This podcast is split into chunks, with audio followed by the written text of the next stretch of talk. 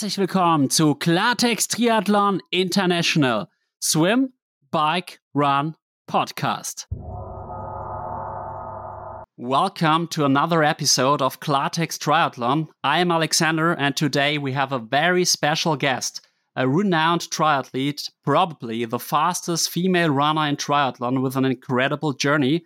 Please welcome Tamara Jewett. Hello. It's so great to have you here. How are you, and how was your day till now? I'm good. I am in Frankfort, Michigan uh, for 70.3 Michigan this weekend.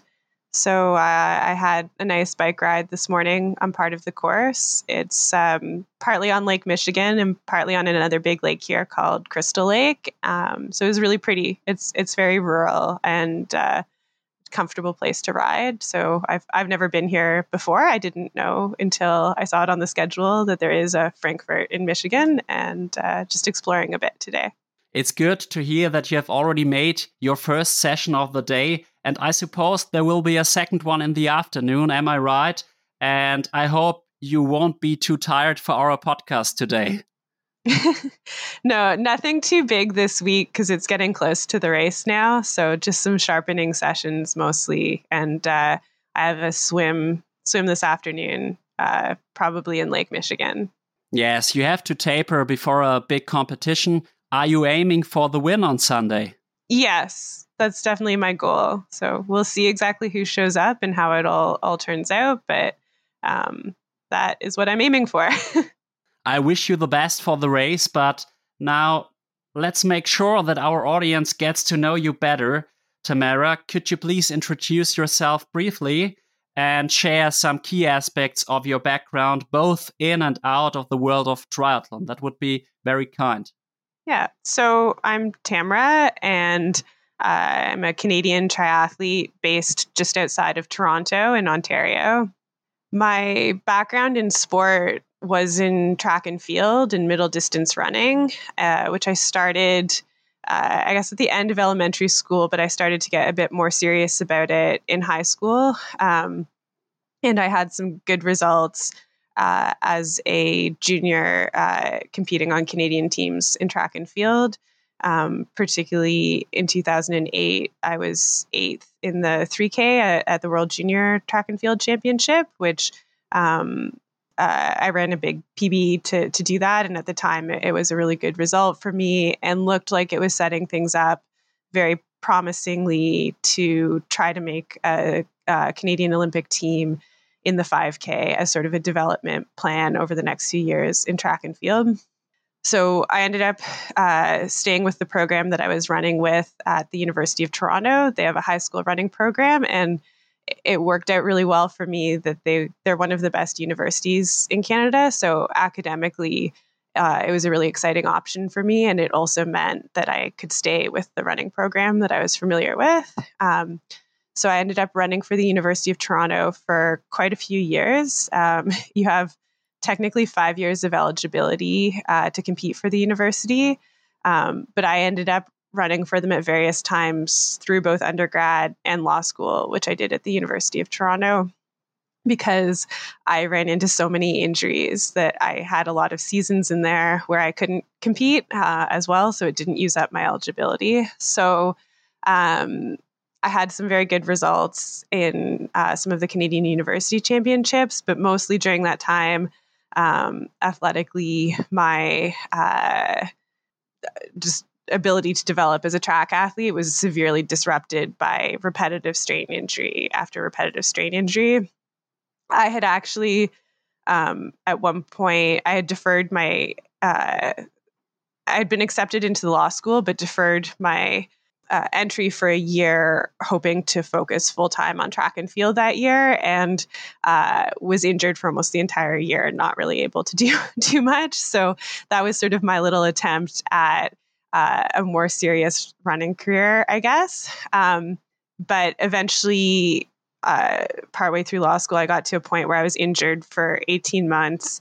I had a very bad tear in the soft tissue of my foot, and it just wasn't healing. Um, and it wasn't clear that it was going to heal properly. So that was when I started doing more swim and bike training with my triathlon coach, who I had met through uh, part of the running community at the university. And uh, she really guided me back from that injury, as well as giving me some swim swim bike support to do. And eventually, I was able to run again.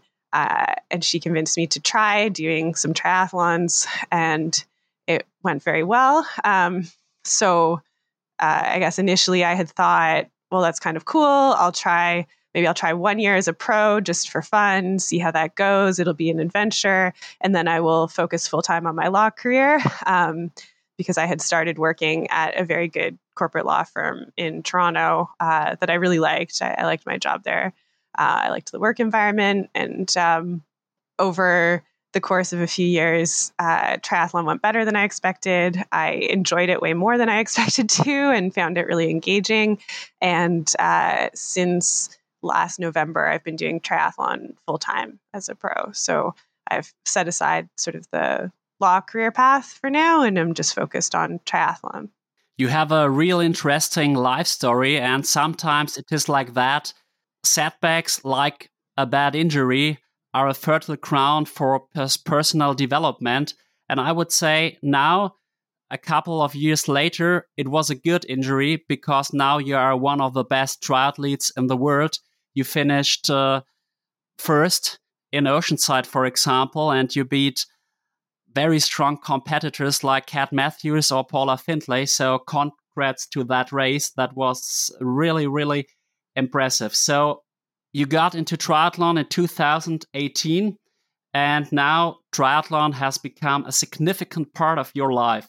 Could you tell us what triathlon means to you personally beyond just sport? Hmm.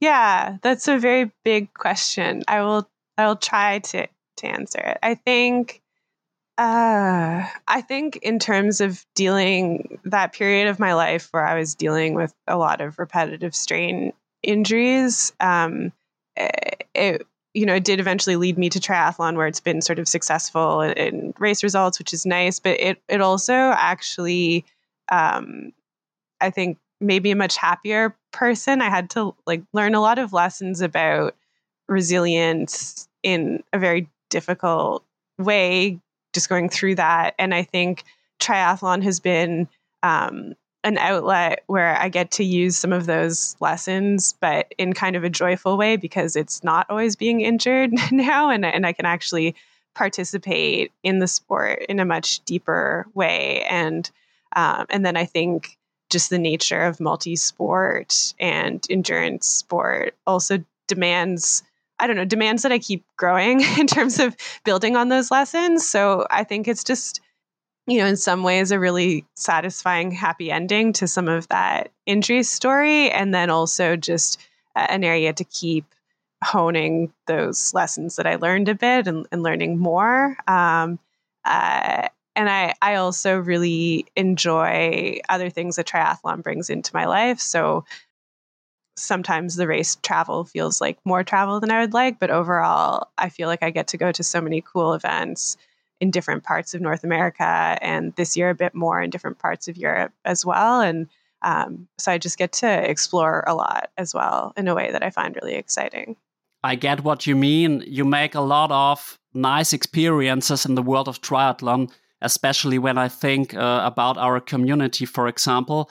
I was a former swimmer, and yeah, I would say the swimming group itself was quite good, but they always said bad things about other groups from other clubs, for example. And I don't experience that often in the world of triathlon, and I really appreciate that. So, you have already mentioned that you had a past as a runner and can you share some insights into your past running career and how it has influenced your journey into triathlon? Yeah. I think practically like having having I guess I kind of learned how to be an athlete through track in a way. So I think a lot of lessons of just trying to do high performance running um, I still use I think they let me be a better runner in triathlon.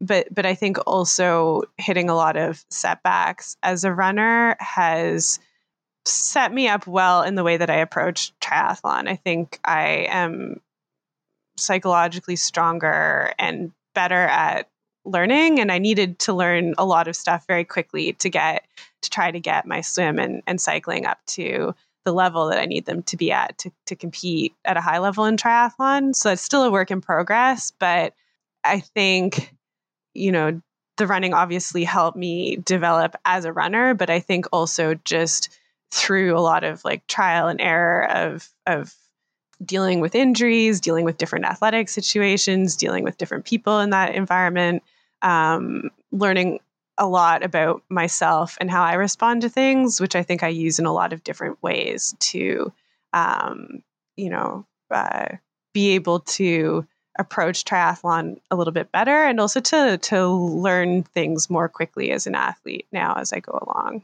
I don't know. It's it's interesting to I've never fully picked apart for myself exactly like all the different aspects of what running translates into triathlon, but it's sort of the the area where I learned how to be an athlete to begin with. so there's a lot that comes out of it. I got what you mean. And when you compare running and triathlon, both disciplines uh, demand a lot of dedication.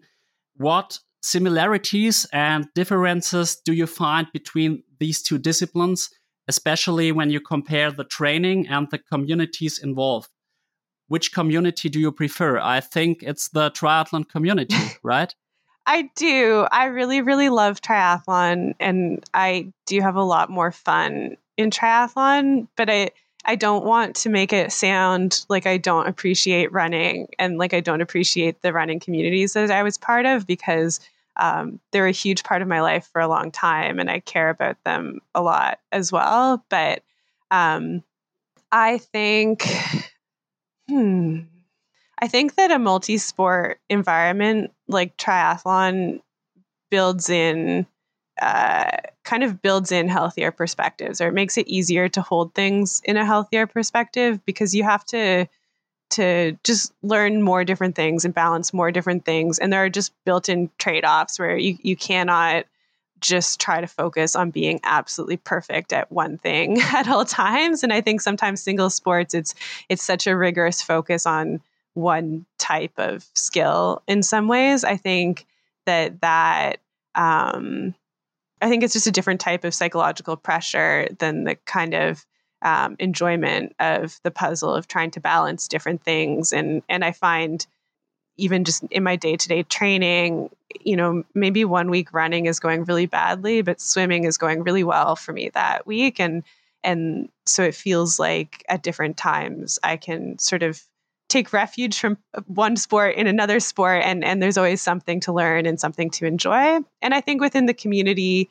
it, it creates room for people to shine in different aspects of it uh, in ways that that maybe helps make it a more supportive community because people can always learn from each other and in doing that can can also have like their place to shine or you know like maybe someone else had a better bike but you had a great run that day or a great swim and and so there's just more opportunity to recognize different people's strengths in it maybe I think, uh, yeah, so I find it more fun. I find the events more fun. Like rather than doing circles around a track, you get to go out and explore a lot of the area that you're in most times, particularly if there's a like a bike course. It's a one loop 90k bike course. I get to see a lot of the countryside. I love swimming open water, so I, I just find the events more fun the training a bit more engaging and flexible with three different sports and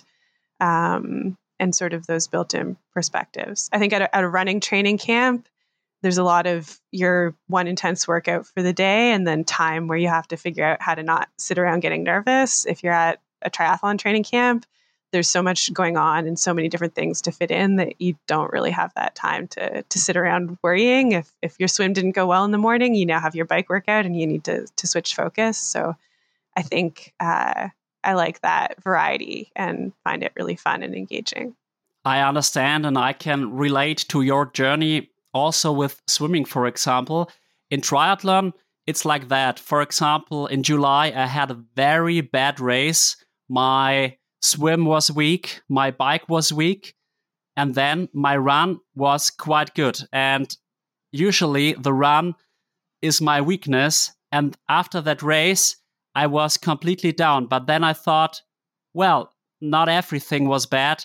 You made the run of your life, and then it's easier to get motivated again. And when I was training primarily in swimming, it felt like swimming was just swimming. And afterwards, after the training, for me, it was done. And since I am in triathlon, I always think about triathlon. It really demands uh, your whole focus and dedication, I would say. Yes. And I think that's part of why I found it worthwhile to make a full time focus. When I was running, I always found the balance with academics very important. Um, and I thought that I would feel very bored basically if I was only focused on running and, and being a pro runner didn't seem very exciting to me. I always wanted to, to race at a very high level, but I always felt like I absolutely needed some other like something else in my life and other focuses.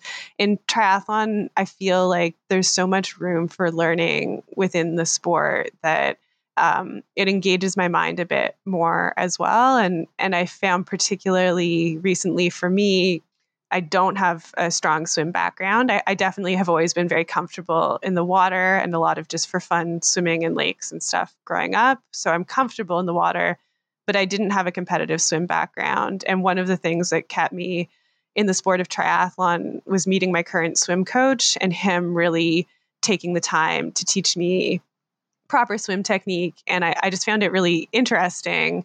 Um, and that there was a lot more uh, work to do that wasn't just about building fitness. And, and I think similarly, learning more even just about my bicycle and my bike setup and and and things like that. There's a lot in the sport that is not just going out and like grinding out miles every day. It's um uh yeah just stuff to keep learning and thinking about to to improve. And um i guess in running it can be you know obviously there's still a lot to learn but sometimes it can just feel like it's only about building fitness.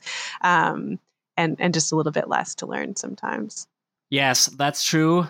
I think in triathlon you can always do something better and there are so many aspects you have to pay attention to. For example, training, equipment, regeneration, nutrition and so on. And there is always a way to get better and there doesn't exist perfect races. And you told us that you have also had a law career and probably you will return to the law after your sport professional sports career. So you managed a demanding law career alongside your pro triathlon pursuits. How did you successfully juggle these two demanding aspects of your life in the past? Because that you fully focus on triathlon, it was in November, right? Yeah. Yeah. Last November. Yeah, it was tough. Sometimes I wonder now how I was making that work because I don't feel like I have so much time in my day, even with triathlon as the main focus.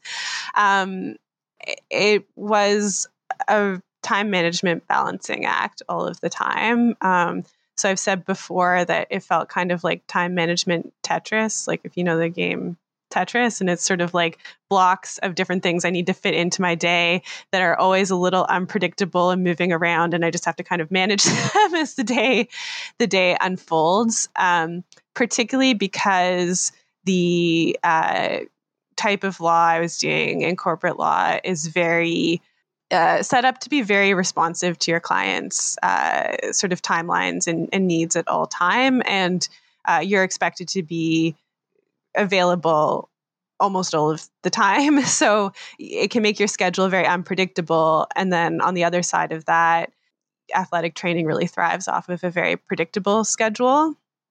So that was always a juggling act. And I would just have to find different little strategies to manage it. Um, one of them was doing a lot of my training or my most important training sessions very early in the morning because I found that I had most control over the early morning before other people were sort of getting up and getting to work, and that um, I would put my most important training blocks there and hope that I could get more training done in the evening, but sometimes that just wouldn't work out. So I also had to continuously work on trying to just be able to let go of not getting in stuff that I had hoped to get in and trying my best to not feel guilty about that and and sort of within each week um yeah, I kind of had to see things a bit bigger picture, make sure that like within a month we were getting in the most important things rather than within each week thinking what what perfectly would we get in in this week. And I found there were times where I uh, wasn't good at doing that, and and the the result would just be getting to the end of a week and feeling exhausted and extremely guilty because I had been working flat out at my job and training all week with almost nothing else. But but the end feeling would be and i just didn't get in what i wanted to or what i needed to. And uh, I, I just had to learn how to let go of that and not punish myself for it um, to keep energy up. But it was it was tricky. Uh, i would also have like a flexible day off during the week. So um, i would try to have one day without training but organize the training so that i could just put that day in where I needed it. So if I got to the office and it was a crazy day at the office, suddenly, okay, that's my off day. Um, and that sort of was a little pressure release. And then I also had to be really kind of bold about just communicating with people at the office, I guess. And and the more, especially after I was there for a while and really made an effort at the front end to demonstrate that I was capable of doing very high quality work uh, and that I worked hard and my work was good. Um, and so the more that I had a, a, bit of a record of being able to show that I could do well at this and that my work was valuable, I got gradually more and more open about my other triathlon goals and trying to get the people who were working with me on side in terms of helping me manage uh, uh, what I was trying to fit in and and uh, kind of speaking up, I think, more than I would have uh, otherwise felt comfortable uh, doing as a junior lawyer, just out of necessity to see if this could work and if other people could help me make it work, which ultimately ended up with me switching to working part time for a while and my law firm being very supportive of trying to come up with a slightly more flexible um, work format and helping me try to find types of work where the deadlines were not always quite as pressing, but where um, you know I could provide uh, you know a very valuable contribution, but didn't necessarily have to be the person up at three in the morning dealing with a contract suddenly. so I, that's a long answer with with like a bunch of different things in it, but it, it was really there wasn't one key strategy. It was sort of a bunch of uh, like different different things to try to tackle the problem of how to make that balance work. I can totally see your perspective. At the moment, I'm doing a sabbatical, so it's all fine, and I can do my podcast work without any stress. But last year, I worked as a teacher, I worked in a fitness studio, I did the podcast, and I did 12 to 15 hours of training. And it was so exhausting. And after one week, I was just done. And without the help of my girlfriend, it would not have been possible at all. So I think it's the right choice that you fully focus on triathlon now. But do you ever find yourself missing your work as a lawyer now? Yes and no. So I think by the time that I had decided to focus full time on triathlon, that balance had felt um, it was wearing on me a little bit. I was making it work, but it was yeah a little hard on me, a little hard on my my partner Chris. He was very supportive, but he was yeah having to step in with a lot of sort of emotional support and understanding at home sometimes and and I also didn't have very much time to spend with him which I, I wanted just more more time for the people in my life as well and uh, so I, I, don't I, i'm really enjoying right now having the time to plan my training to plan in a little bit more time for for the people around me rather than having all of my time just focused on making that balance work. And um, and i'm being able to get more rest so that i can keep up the intensity in my training.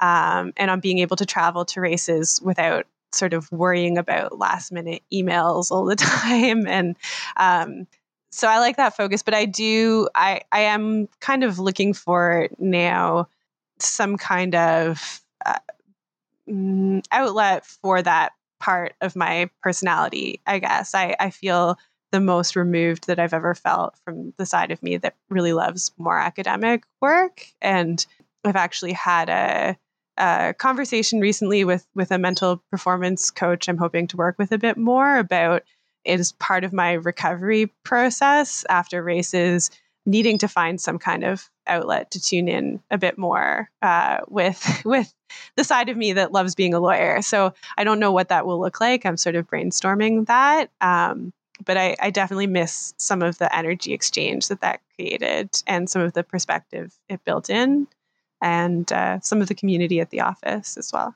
I get your point. For me, just doing sports would be too boring, to be honest.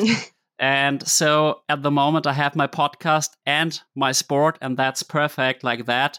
And I can relax a lot, but I can also work a lot. And that's the perfect balance between relaxing and working. But now let's dive into your recent race season, including Oceanside, PTO European Open, PTO US Open you have also uh, made the Ironman 70.3 Pays d'Aix, and you participated in the Ironman 70.3 World Championships in Lahti. And you achieved an impressive victory in Oceanside against extremely strong competitors like Chelsea Sodaro, Kat Matthews, Holly Lawrence, Paula Findlay. I was really impressed. I watched the race live and to be honest, I didn't really know you before. After that, yeah, your name was in my mind. And how do you explain this win and what does this win mean to you?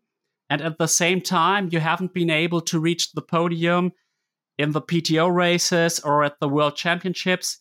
Could you share your thoughts on these experiences? Yeah, yeah, Oceanside was was kind of a really nice everything just coming together exactly right on the day kind of race. And those especially in a race where so much stuff happens like a triathlon there's a, a lot of different pieces that go into it. It's um, it's really nice when you do hit a day like that where it just feels like everything goes right. Um, so that was really exciting. I felt like it really showed off well um, progress uh, in all three of the sports, it has just been a matter of a few years of, of really chipping away at at improvements. And um, yeah, it was exciting. It was exciting the way that it showed up well there, and I felt really physically strong and, and really psychologically strong for that whole race. So it was special.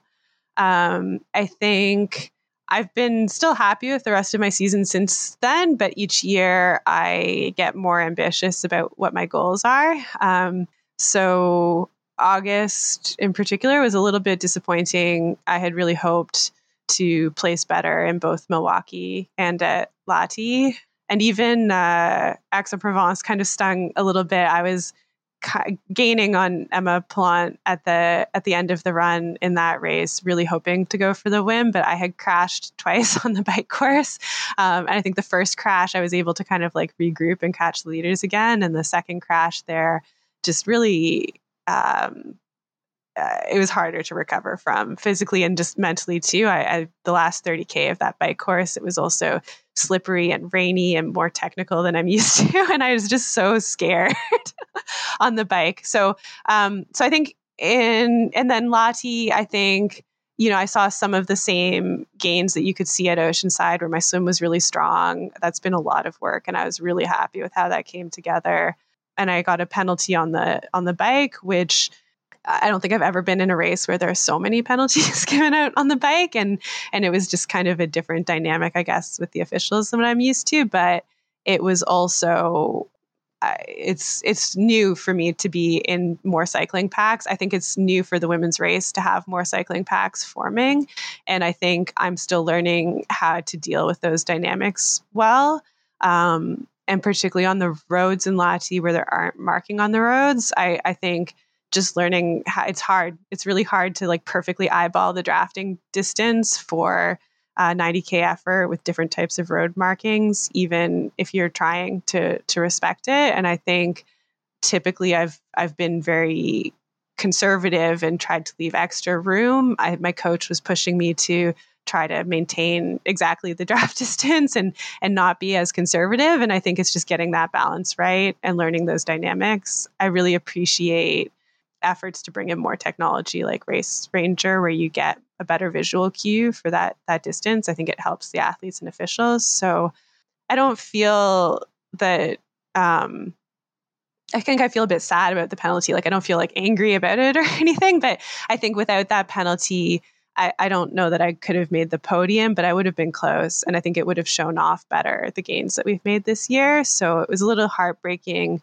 to feel close to a goal of kind of top five and have it be disruptive. But I've been really pleased also to see more and more the the gains we've made showing up, the meaningful progress being there, setting me up strongly for next season. And I think just personal satisfaction with continuing to try to deal with setbacks that come up uh, strongly. I think that that's something that has taken me many years to uh, develop as, as an athlete. And uh, the more that I am able to do that, the more it still makes those events sort of fun and meaningful, even if the result isn't always exactly what I would like. I can still feel proud of my performance for myself. I can understand you and you had a lot of bad luck in that race, and it was just crazy. There were so many penalties. Ellie Salthouse even got two penalties and finished yes. very strong in 12th place, I think.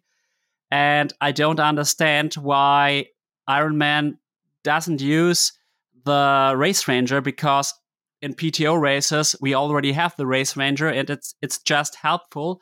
But let's talk a little bit about the penalty do you think that the penalty was justified? Um, I don't know. It's hard. I think in the instant of getting a penalty like that, sometimes it's it's hard to perfectly judge the situation. I don't think yeah, I don't know. I think I don't feel that it was unfair. I think I was not trying to uh, not respect the drafting rules. Like obviously, I was trying to respect them, and I think the way that the group that I was in at the time that I got the penalty was bunching up and spreading out, and I was trying to adjust to the pace change. I do think that there was a moment where I was too close to the rider in front of me that I was trying to correct and maybe just not showing well enough or showing quickly enough to the official that I was trying to correct that. So I don't think that it was an unfair penalty, but I just think that to me, it sort of emphasizes needing to improve the process overall of how the drafting rules are enforced, both for the athletes and for the officials.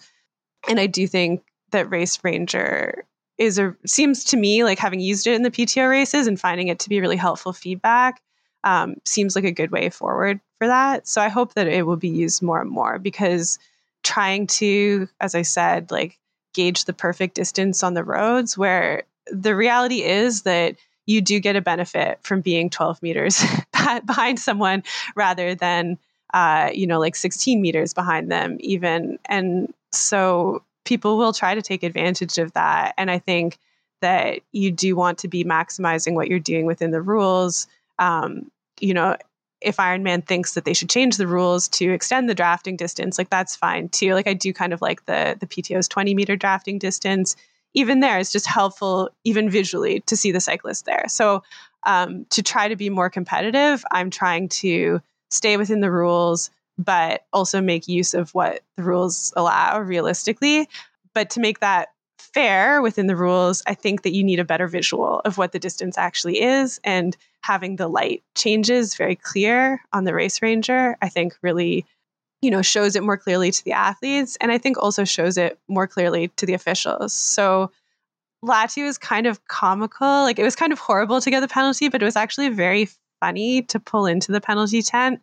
And there were seven other athletes there, including poor Ellie, who was serving a 10 minute penalty, which I actually didn't, I don't think I knew that you could serve a 10 minute penalty. I think I actually thought that you were like disqualified on your second drafting penalty. So good to know, I guess that's not the case. Or maybe I need to go and read the rule book more carefully. But I felt so badly for her. Again, for her, whether the penalties were justified or not, I don't think takes away from how impressive her performance was in terms of dealing with that psychologically and just coming back so strongly for it. And it was cool to see that. Like I left the penalty tent shortly after her and we were riding together for a bit. And then I passed her partway on the run. And it kind of gave me strength there that she was being strong in the way that she responded to it as well. But to get into the penalty tent and like usually in these races, I think there's maybe like one penalty. Every once in a while there are two penalties, but there were like seven of us there.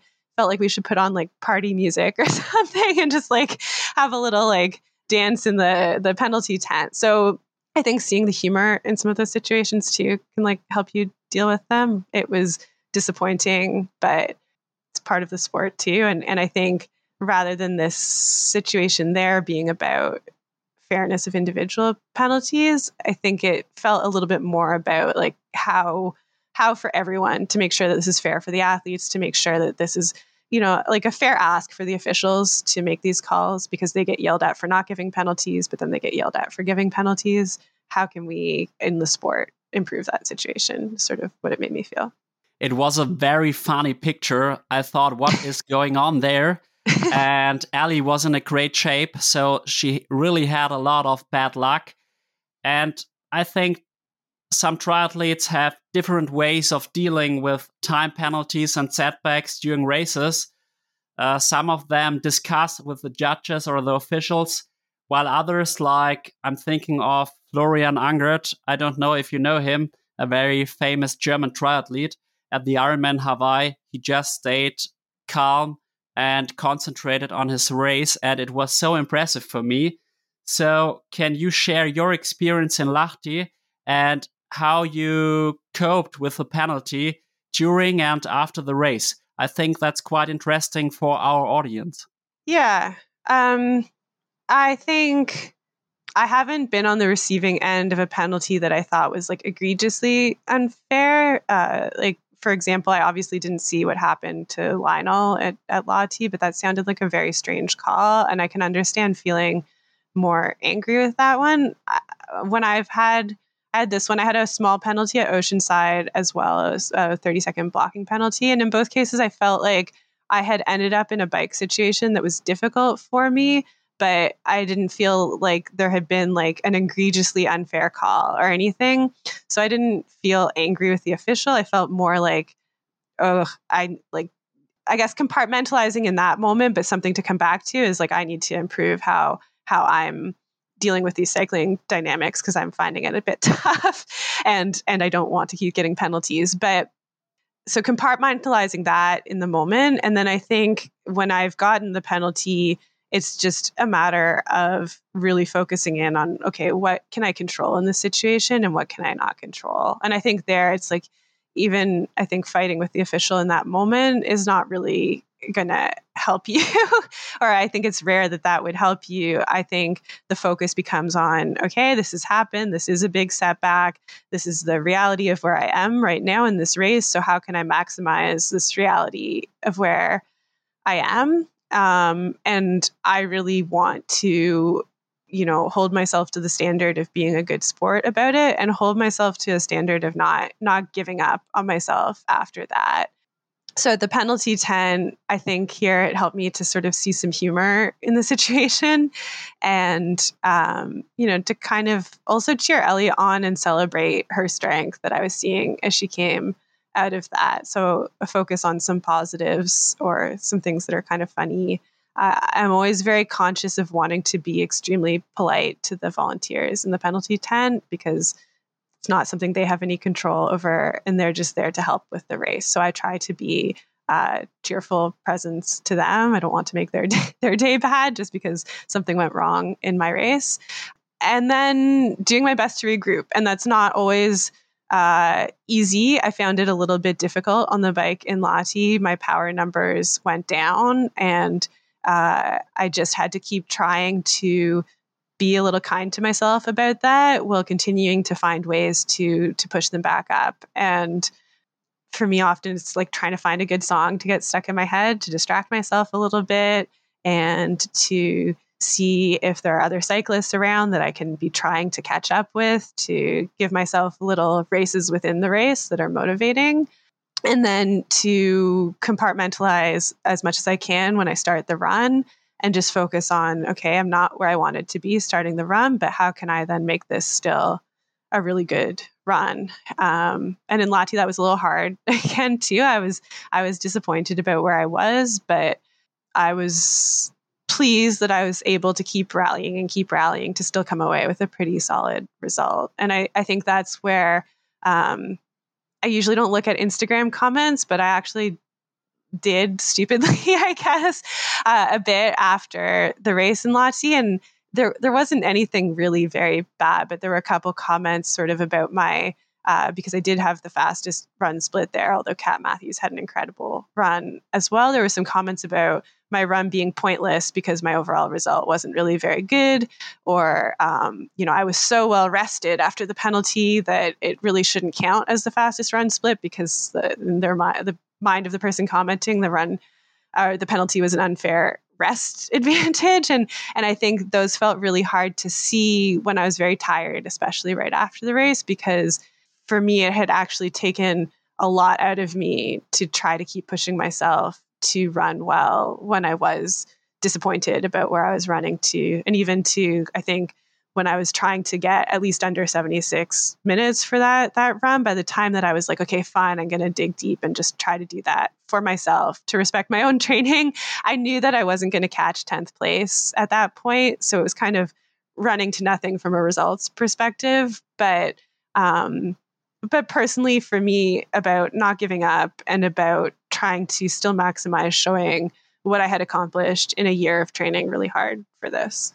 I think you did quite well. The most important thing is to be the first. So even if Kat was close, you were the fastest runner of the day.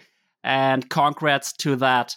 And yes, I saw Bradley Weiss discussing with the judges in Nice and in this moment, I thought it won't help you, Bradley. Just concentrate on your race and concentrate on on the positive aspects and try to do your best in the rest of your race. And so I think it's never a good solution to discuss a lot because you just lose energy and you still need that energy later, for example, on the run. And so it was quite good how you how you handled the situation. So, in general, triathlon races can be emotionally charged. And how do you manage your emotions during races, and do they play a significant role in your performance? For the ones who work hard to ensure their crew can always go the extra mile, and the ones who get in early so everyone can go home on time, there's Grainger, offering professional grade supplies backed by product experts so you can quickly and easily find what you need. Plus, you can count on access to a committed team ready to go the extra mile for you. Call, clickgranger.com, or just stop by. Grainger, for the ones who get it done.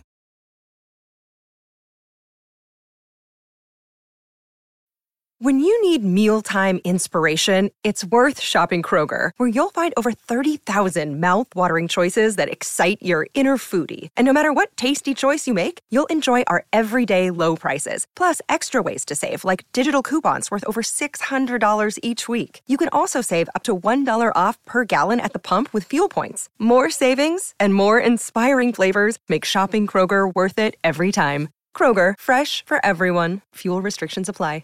Yes. I think when I think about racing and athletic performance, I kind of think of physical energy and mental energy. And then there's also a bit of a category of emotional energy. And I think sometimes when your emotional energy is really strong in a race, you can perform in a way that you didn't expect to be able to, somehow just like through sheer determination, buoyed up by, by that kind of energy as much as intangible as it seems as a source. Um, and in terms of how to keep emotional energy strong, I think that's something I'm really thinking about going into next year. I think the ways right now that I try to keep it high are um, really focusing on my enjoyment of triathlon. And that's something that has been important to me in the sport that I so far really enjoy what I'm doing.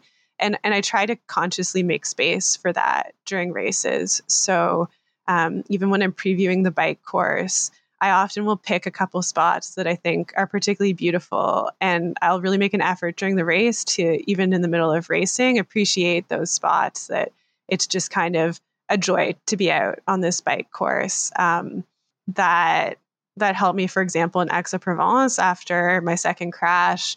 Um, pretty shortly after that, there's a, a big climb, and the climb has really beautiful views of Provence in France. And and I really made an effort um, even feeling kind of rattled and working really hard to get up this climb to just appreciate the view a little bit.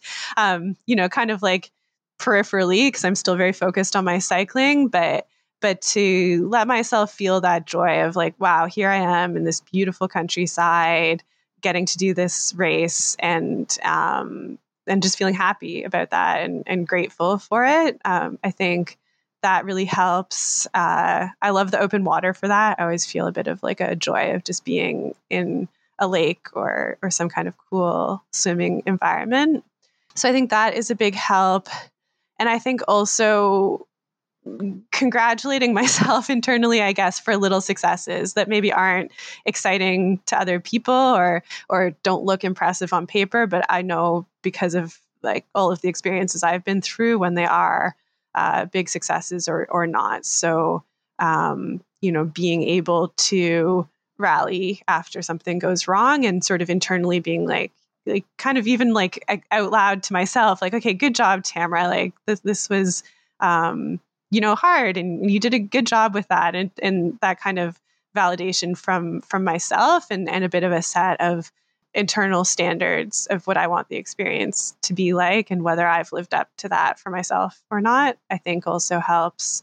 Um, and I think I've also gotten very good at compartmentalizing, partly just through life experience and and a lot of different athletic experiences. And you know, I'm sure partly from that experience of balancing my job with triathlon, where to just get through what you're expected to get through in the day, you have to know what you can control and what you can't, and set aside set some things aside to just get the job done. So I think um, some of that compartmentalization is setting aside stuff that you do need to come back to later, but maybe now is not the right time to deal with it. And I think being able to do a good job with that part is partly just just practice, like determination and practice over and over again of doing with that. So with the penalty, for example, in the moment, I didn't feel like there was anything I could do other than regrouping uh, and fo- putting my energy into the rest of the race that would help. After the race, then it's the time for a conversation with my coach about what happened in those dynamics. How can we improve uh, how I'm dealing with different dynamics in group cycling? Maybe there's a bigger discussion with other people involved in the sport about ways that we can make the the enforcement um, better for everyone but but those are not things i'm going to solve in the middle of the race. So those are set this aside for for after the race things to to not waste any energy on them while i'm racing. You are absolutely right and it is very important that you enjoy what you're doing. For example if you're doing pro triathlon you have to enjoy that. As i was a swimmer i got in touch with pro athletes too and many of them always told me, Oh, I'm not motivated to swim anymore. It's so boring. And so, with this mentality, you cannot have success. And so, I think you are quite on the right way. And at the moment, we also have many highly competitive race organizations like PTO, like Ironman, like Challenge Family. In this year, you participated in PTO and Ironman races. And so, do you have a preference or how do you prioritize between them, between Ironman races and PTO races? And what do you enjoy more about each?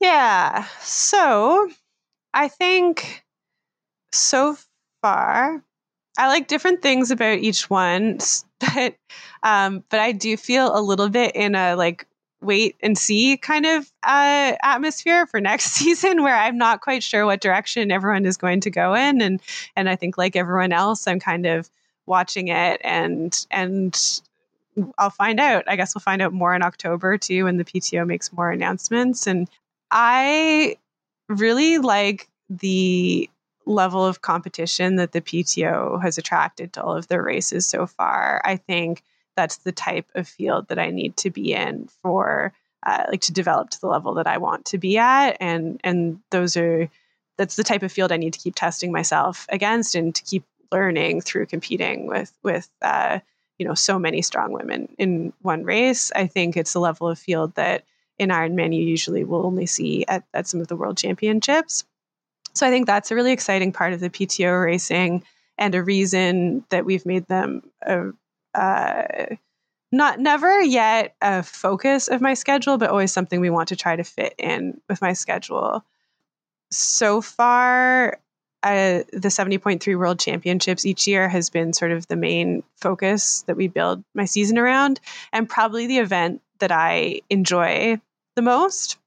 I like the style of the Ironman courses so far better than the style of the PTO courses. So the PTO courses tend to have a lot of loops and have often been in cities and they're just relatively contained and there isn't um, there often isn't a lot of scenery you know like milwaukee the waterfront in milwaukee is beautiful but the bike course there is you know seven loops of kind of a boring stretch of road and i think ibiza even more so we're just like back and forth on a highway, back and forth on a highway. There's not a lot of variety. And one of the things I really find joy in in triathlon are sort of interesting, diverse uh, courses. So, um, so far, I like the courses better in Ironman, and I find the the destinations really exciting to explore. But I'm also, especially after Milwaukee, I felt like there I was really suffering for sort of mediocre bike handling through a lot of 180 degree turns.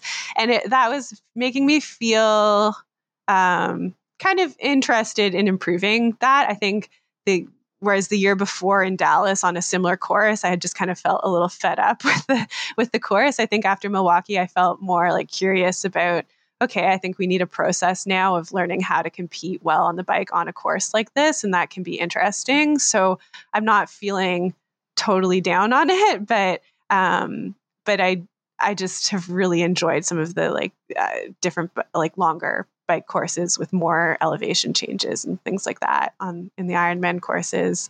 I like in Ironman the focus on having an age group field there as well, and I know some of the PTO races do have an age group field, and, and that has also felt really good, uh, particularly the Canadian Open last year in Edmonton, um, partly because I'm a Canadian athlete. And so I know a lot of the age groupers going to that race, but people were so excited to be there and to have so many pros there. And I feel like that kind of built in um, excitement from people who are a bit knowledgeable about the sport and participate in it um, themselves is a really cool thing to have as as a pro. I think people shouldn't take that kind of uh, on-site like age group fan base for granted. It it lends a really to me positive uh, atmosphere to the whole thing.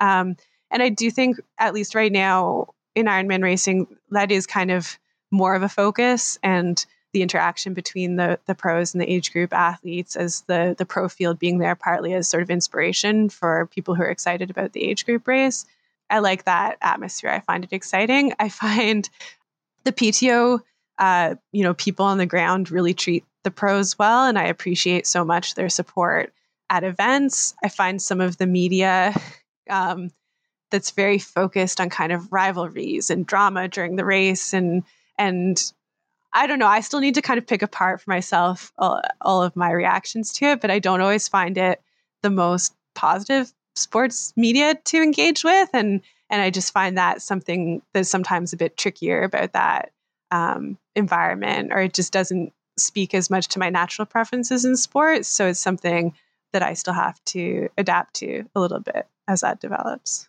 in my opinion in the PTO races, the age groupers are too much separated from the pros. And that's a problem because triathlon is about doing the same course together, age groupers and pros, male and female. And that's also a problem with the world championships in Nice and in Hawaii.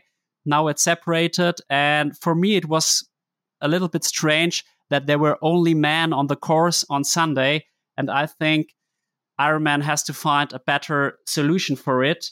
And yes, you have already mentioned it. For the Canadian or the US athletes, it's more difficult to ride that European courses because uh, the roads are very narrow and you have a lot of uh, difficult corners. At the moment, uh, I live in Crete, and because of that, I know what I'm talking about. Uh, especially on the time trial bike, it's sometimes really difficult to get that corners properly. So, yeah, I think you have to come uh, a little bit more to Europe, though that you can improve your technical skills on the bike. But like I've seen, you really loved Finland, right? Yes, I really loved Finland. I don't know if I've ever fallen in love with a country so quickly. Yeah, I think it, you know I felt very silly in Aix-en-Provence. I think I was the only North American pro in that race, and I was like, of course, I crashed twice on the bike, and I'm the only North American here. It's kind of like a, I think a little like stereotype, but it, it it is a very different style of course. I think in some of the European races, and and I liked it. I mean, I I was really scared for part of my ride in Aix, but I I also thought it, it was a really interesting course and really motivating to think of trying to improve um, some of those technical skills and just experience something a little bit different or a different type of challenge. Um, I think also in some cases, like the road surfacing is actually different. Um, so, which someone was telling me, and I don't know that much about road surfacing, but the the roads in Aix-en-Provence got slippery in the rain in a different way than I think from what I'm I'm used to. Um, so I think, yeah, that that's a bit of an experience of different courses, and and it was interesting to get to race a little bit more in Europe this this summer, and I'm definitely interested in more of that. Finland was amazing because I think parts of it felt a lot like home, but it was as as if like home, but with people who care more about cycling infrastructure um, and more about the types of sports that I like. So I really loved the sort of forest and lake, uh, kind of to me like a cottagey environment, but with like cars that were extremely polite. I've never been in a country where cars just follow the traffic rules so politely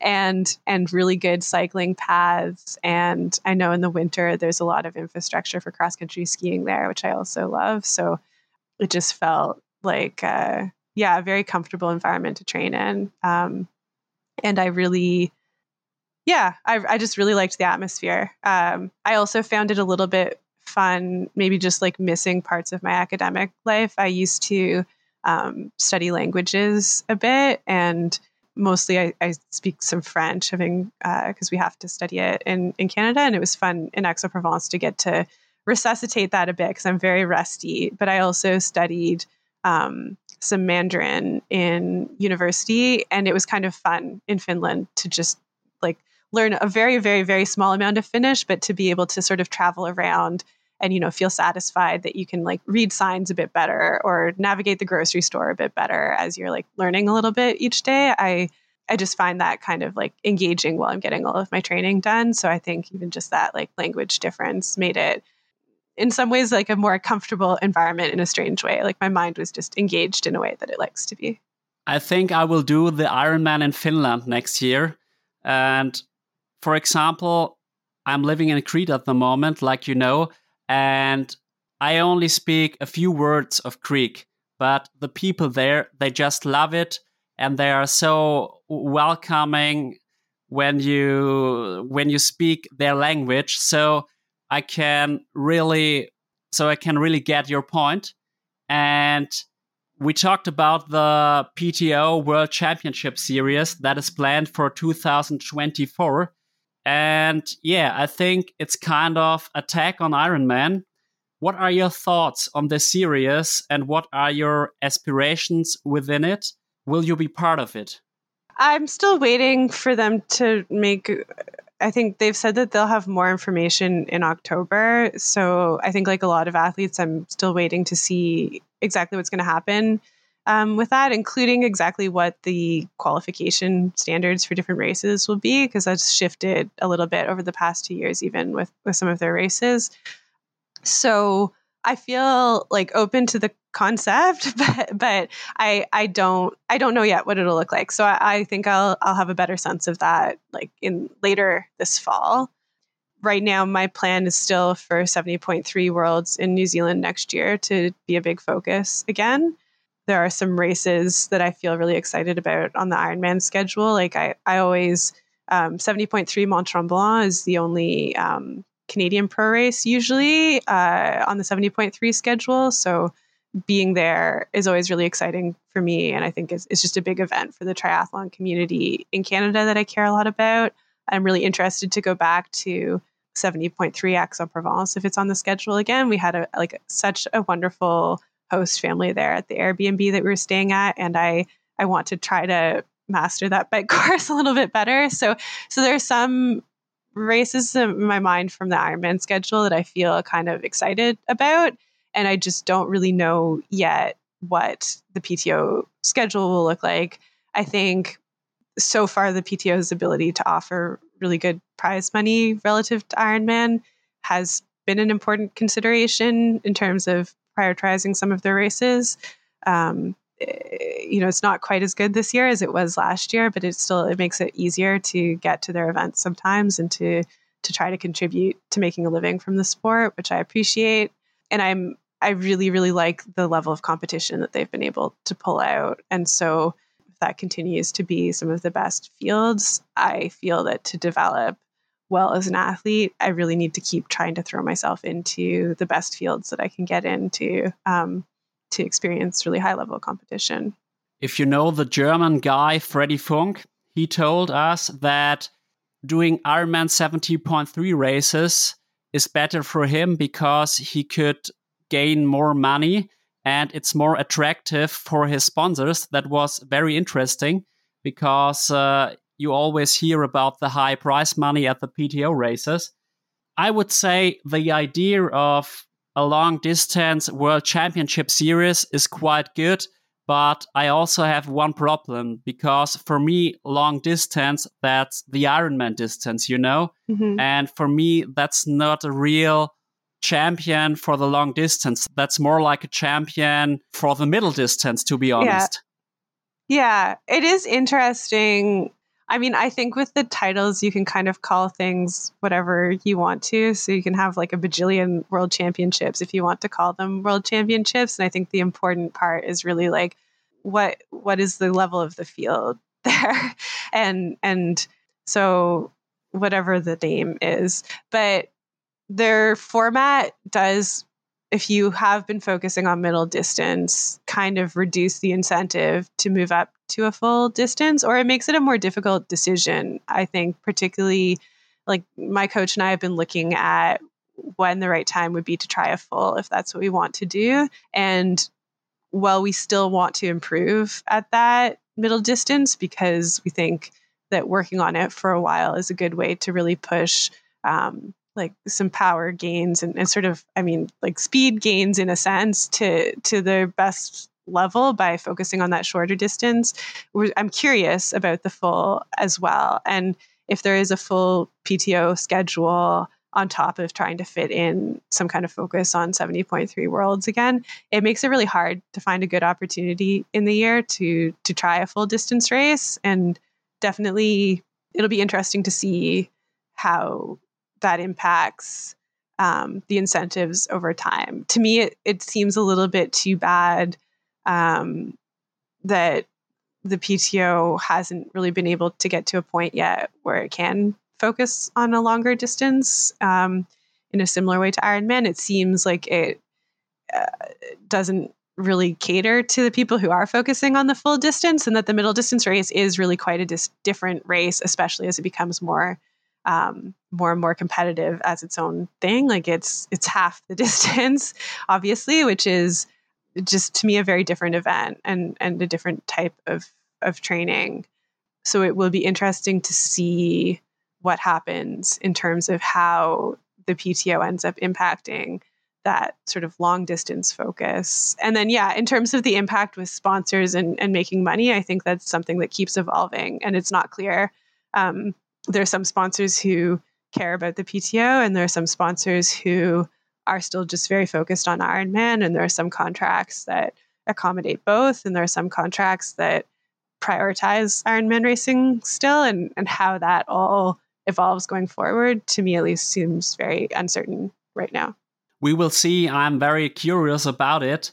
And I would love to see you on the Ironman distance because I think running fast off the bike is even more important in long distance races than in middle distance races. So I would say you could be quite successful on the Ironman distance. Maybe we'll see. To me, it also looks like the bike though is twice as long and so twice as important.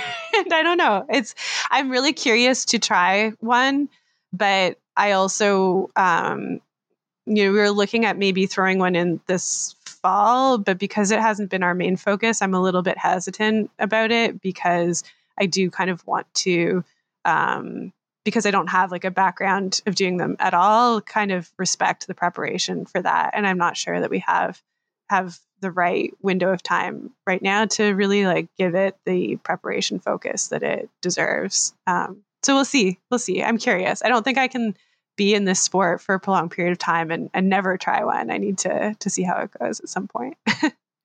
you are still young. For example, Anne Haug has already 40 years of age, so there are seven years left, and you will do some good Ironman races. I'm quite sure about it.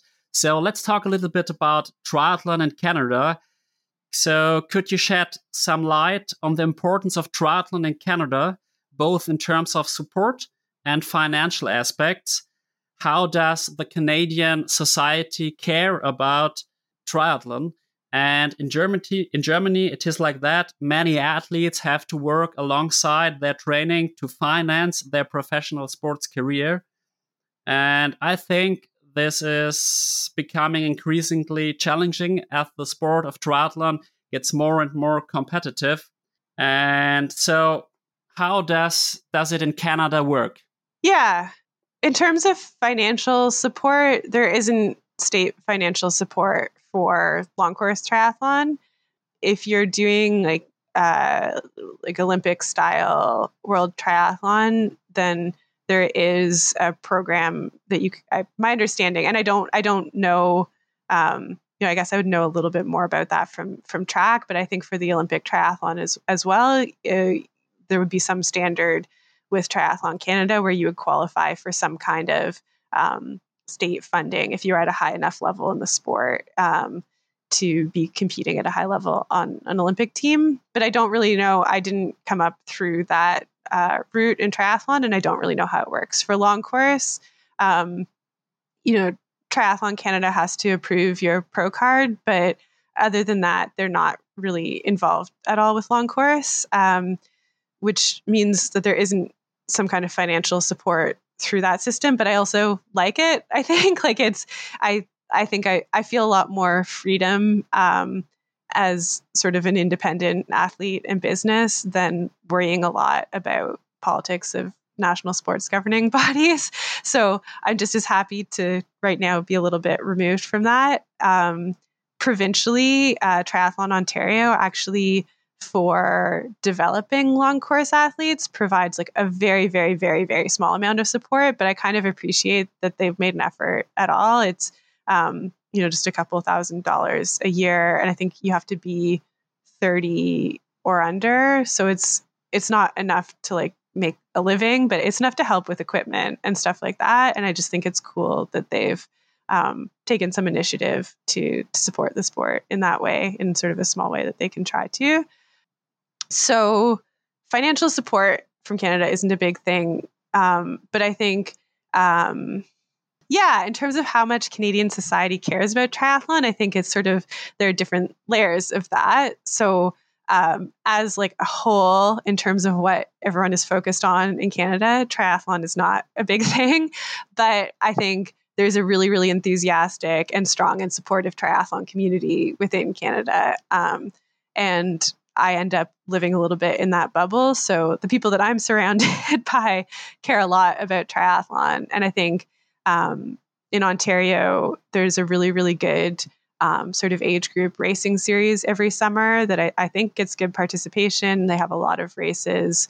When I did an age group season, I raced almost entirely in Ontario, and, and there were good quality races to go to, and a lot of enthusiasm about that. And there are, I don't know, there's a good community of good coaches and and people who have really supported me through networking at home that I really, really appreciate. Um, I think you know Simon Whitfield won the I think the first gold medal at the Olympics in triathlon, and definitely that that kind of set a tone for the people in Canada who do care about triathlon, being really excited and wanting to keep the the sport strong in the country. But once you go outside of that community, I like I even have a friend who after Oceanside, I was having dinner with her, and I was like, oh. Simon Whitfield congratulated me on my race. Like that's really cool. And she was like, "Who is who is that?" so so you know it just depends who who you're talking to in terms of what people are focused on so i think having a really strong triathlon community is different from the whole society being really focused on that sport it's quite similar to germany the pro athletes uh, don't get uh, money from the state or something like that they have the freedom but sometimes it's very difficult for example uh, the second host of my podcast, Sebi Neef. He's a pro triathlete and he has to work as a teacher as well. And so he's very often stressed and he cannot relax enough. And that has also some negative aspects on his performance in the races. And I think that should change a little bit. But in the last couple of years, triathlon had more importance in Germany. But when I talk to people that don't know triathlon well, they perhaps know Jan Frodeno. And when I tell them, do you know Sebastian Kienle or Patrick Lange, then it's already difficult for them. They only know Jan Frodeno because he is so famous in Germany now. But yeah, let's see. I think that the world of triathlon is growing all the time. And I hope that this will continue in the next couple of years. Do you have contact to other Canadian athletes, for example, to Paula Findlay or to Lionel Sanders or to Cody Beals? Yeah, a little bit. Um, Paula actually ran with me when we were teenagers on some um, Canadian junior cross country teams. So I first met her in 2008 uh, as a runner. Um, she was doing triathlon at the time, but she was competing with us on the cross country running team. And I remember thinking that it seemed very like exotic to me that in Edinburgh, when we were there for the competition, she was very focused on finding a swimming pool so she could keep up her swim training. And uh, I was in touch with her a little bit at that point. The next year, which was my last year as a junior, I her coach had another athlete on the team again, and I kind of asked him like, "Oh, how's she doing?" Because uh, she lives, uh, or well, now she lives in the United States. She used to live uh, in um, Edmonton, which is quite far west from where I am in Canada. So I was asking her coach how things were going, and I guess they seem to have had some kind of falling out because she wanted to focus on triathlon and not as much on track and running. Um, and so I just remember thinking like, oh, whoops, maybe I shouldn't have asked that. I didn't get like the enthusiastic response that I I had expected. So so I kind of completely lost touch with her at that point um, but very peripherally have always followed her triathlon a little bit. And, you know, she's had such an impressive and interesting career with some like huge ups and some huge downs in it. And I just think the way that she's dealt with all of that is uh, really inspiring. So, as I've gotten more successful in triathlon again, we've started like very slowly reconnecting a little bit. So we don't really coordinate much, but um, in Lahti, we were both there a little bit early. Um, and we coordinated a little bit of training there, which which was fun uh, and, and interesting to sort of start to rebuild that relationship a little bit, or like to get to know her again.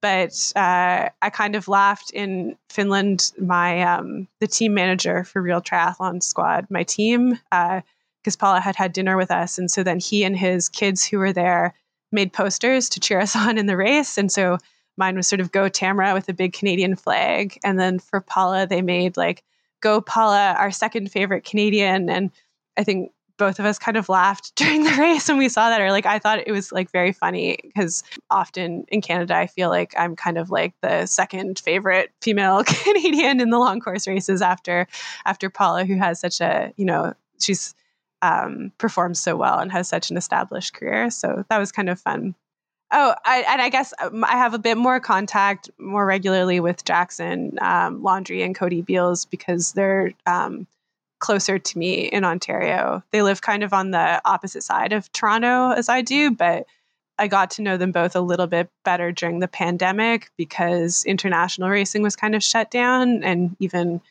within Canada, like people weren't traveling around the country. So we had some modified format Ontario races. And I, I ended up doing like a chase format race against them where I had a, a head start um, based on calculating kind of differences between men's and women's performances. So I just got to know them a little bit doing some of that and to network more in Ontario. And then Lionel, I don't, I've met him mostly actually in Tucson, Arizona. I don't know him well, but he uh, definitely like looms large in Ontario because he's he's from the same province that I am at.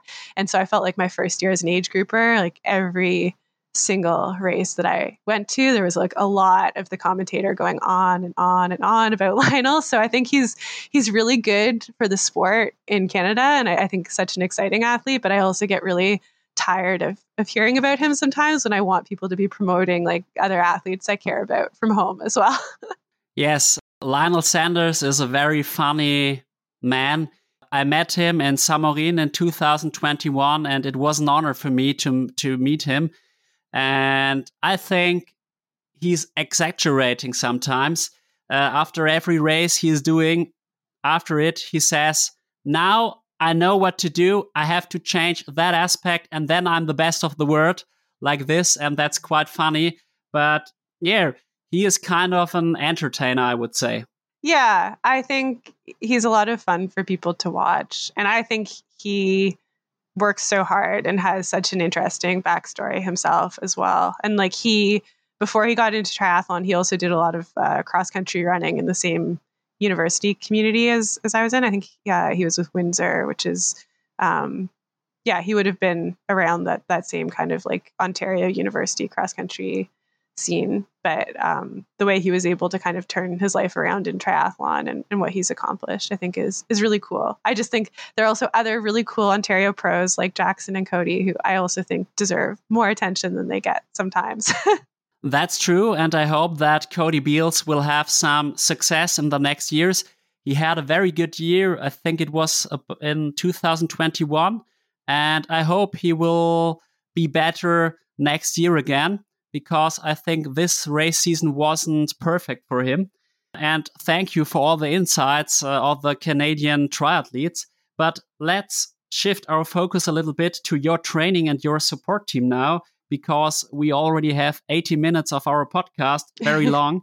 so your success wouldn't be possible without your support team and your trainer, your coaches. So could you tell us a little bit more about your coaching staff and your support network? Yeah. So I have three main coaches, but one kind of like head coach. So it can seem like a lot of uh, cooks in the kitchen, maybe, but the the sort of coaching leader of my program is Suzanne Zelazo, um, and she uh, is the one who got me into triathlon. I met her pool running together during some of my running injuries. Um, and then had actually asked her to coach uh, my husband Chris because uh, he was doing age group triathlon, and she was coaching him for a while. And then when I had that really long injury, I asked if if as part of that she could actually give me some swim and bike advice, and and then our relationship has developed over the years um, from there. So she's really interesting. She balances triathlon uh, with uh, teaching in and writing uh, in uh, like English literature. She has a, a postdoc in English literature, um, and I think Triathlete magazine recently did a really good article on her that, that kind of gets into to some of her background. But she kind of holds everything together and, and comes up with the master plan. And she's my main cycling coach as well. And then Ethan Davenport, um, my sister's partner, um, and who also ran with both of us at the University of Toronto, does my run um, program. So Suzanne will kind of say where we should be doing run workouts in the week, and he'll put in the details of what those workouts will look like. Um, and he's also my main running training partner. He's he's really really busy, um, so we can't coordinate all the time, but we try at least once a week uh, during parts of the year to do a, a, running workout together. So I really appreciate that because I do a lot of solo training. Um, and then in 2020, I met Miguel um, Vidillo, who is my swim coach. And similarly, Suzanne says where we should do the swim training and in the week, and then Miguel puts in the details of those workouts. And I I also go to uh, in person sessions that he coaches, uh, and with another Ontario triathlete, um, Kristen Marchand, who is crushing me in the pool right now. So it's good for me. I have to really work to try to stick with her at all uh, when I can. And and he, I met him during the um, pandemic, and and he kind of took pity on what he described as my surprisingly strong swimming for someone who doesn't know how to swim at all. So he's been teaching me how to swim properly, and really, I think, pushed up the ceiling on what we can accomplish with the swim. I think you already made some uh, big improvements in your swim, and an athlete, every athlete has favorite training sessions. Could you share some of yours and explain how they have contributed to your success? Mm, I think it's hard to pick a specific favorite training session. My feelings about different training se- sessions varies a lot, including on which sport I'm enjoying at a time. It just kind of shifts. I think I probably still get the most confidence from sort of longer, really hard running sessions. So I do really like points of the year where we're not just building sort of base mileage fitness anymore. We can really put some faster sections into uh, a longer workout that's still hard. And that can look like a lot of different things at, at different times. I'm not sure if I can just pick out one example, but um, you I've had a few recently where we're doing like longer, like four or five k run intervals, but but kind of like building speed through the intervals, so each kilometer gets harder, and those can be a little like mentally daunting to start, but when they go well, I, I always feel really really strong after those ones, and um, I don't know that I love starting them, but but I, I love the feeling when I'm feeling that they are going well and that I, I have strength there, and and some harder brick workouts like bike to run workouts like that. I think I also often feel nervous to start, but when they start to go well during the workout, that's kind of when I know I'm really fit during the year. And so that's very confidence building. It's quite interesting. In my triathlon career, it's tis like that. Sometimes I just love swimming. Sometimes I just love cycling. Sometimes just running, and it changes all the time. So that's quite similar to you. Uh, and controversially, are there any sessions you particularly dislike? Sessions that I particularly dislike. I had seen this question and thought of an answer, and now I'm forget- forgetting what I had come up with for not liking. I think it's also hard to pick because like I, I like different things at different times. So something that I might hate in one week, maybe the next month is sort of what I'm craving in my training. And I, I like that variety but I oh, I know what I had thought of. Okay. In to keep going through the season like into December. I, the last few years I've finished my season at a race in California in December and it's a really nice race. I love being there. It's 70.3 Indian Wells, but um, usually I'm training from home for that and that's when it's starting to get cold at home. And it's kind of the ugly part of year where it's like getting cold, but there isn't a lot of snow yet, and it's hard to cycle outdoors. So maybe partly my fault that I just don't really like running on treadmills, but I'll, I'll during that period of time, just to prepare for that kind of last race in the season, still be doing brick workouts. But the brick workouts become biking indoors on the trainer and then running outdoors. And it's usually, I get really hot and sweaty on the trainer and then it's freezing cold outside. And I also have this stupid extra transition where I have to like try to deal with all of my sweaty bike clothes and put on all of these like heavy cold weather running clothes and and I just I find those workouts really uncomfortable and logistically annoying and every once in a while I'll try to move the bike still back outdoors but uh, a couple of years ago I was trying to do that and it started to freezing rain so I was getting like ice forming on my hands on the bike and I had to kind of change my plan and, and regroup so I just find that a very um, it's it's only ever like a month of the year that I'm really doing things like that. But I don't. I kind of dread it every year. I don't enjoy that part of my training in the season. I also hate sessions on the Zwift trainer, for example. I just prefer being outside in the nature, and so I can empathize with you quite well. So I think it was a real nice podcast with you, and thank you so much, Tamara for sharing your incredible journey and giving us some insights. It's been a pleasure having you on Klartext Triathlon, and we wish you all the best for the upcoming race in uh, Michigan, I would say. Great. Thank you so much. It's been a pleasure to be here.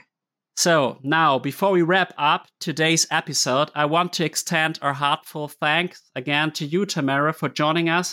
We also value your feedback dear listeners, and would love to hear your thoughts on today's episode. So feel free to reach out to us throughout, for example, Instagram. And running a podcast like this takes a lot of time and resources, and we would greatly appreciate any support you can offer.